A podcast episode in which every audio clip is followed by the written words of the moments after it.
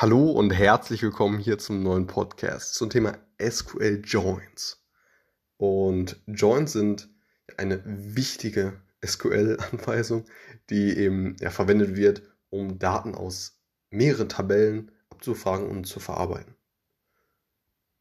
Also in, innerhalb eines äh, Datenbank-Management-Systems gibt es, gibt es also verschiedene Tabellen, die äh, miteinander verknüpft sind und mithilfe dieser Joins ist jetzt also möglich, diese einzelnen Tabellen, die, die einzeln äh, ähm, dort vorliegen, miteinander zu verknüpfen. Und so eben die Daten ja, letztendlich äh, zusammenzuführen und äh, damit dann weiterzuarbeiten.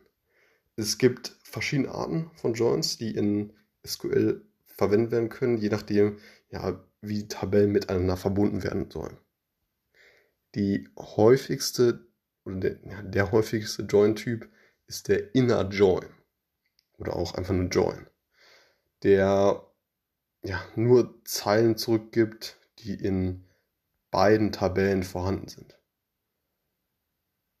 Ein Left Join hingegen gibt alle Zeilen aus der linken Tabelle und die zugehörigen Zeilen aus der rechten Tabelle zurück, falls vorhanden während ein Right Join alle Zeilen aus der rechten Tabelle und die zugehörigen Zeilen aus der linken Tabelle zurückgibt. Es gibt auch ein Full Outer Join, die ja alle, alle Zeilen eben aus beiden Tabellen zurückgeben.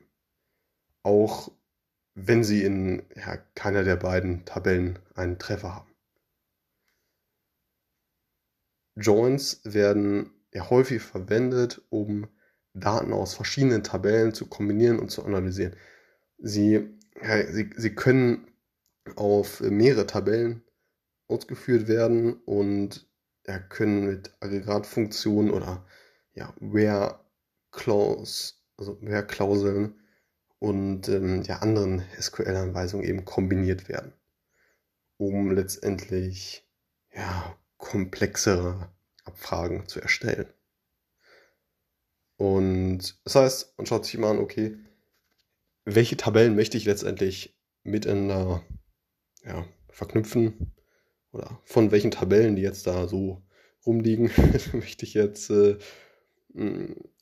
ja, Daten letztendlich ähm, zusammenführen oder benötige ich, benötige ich jetzt für ja, Analyse XYZ, schaut man sich an, okay, wo li welche Tabellen äh, liegen da, welche Tabellen muss ich jetzt also ansprechen, mithilfe dieser Join-Funktion.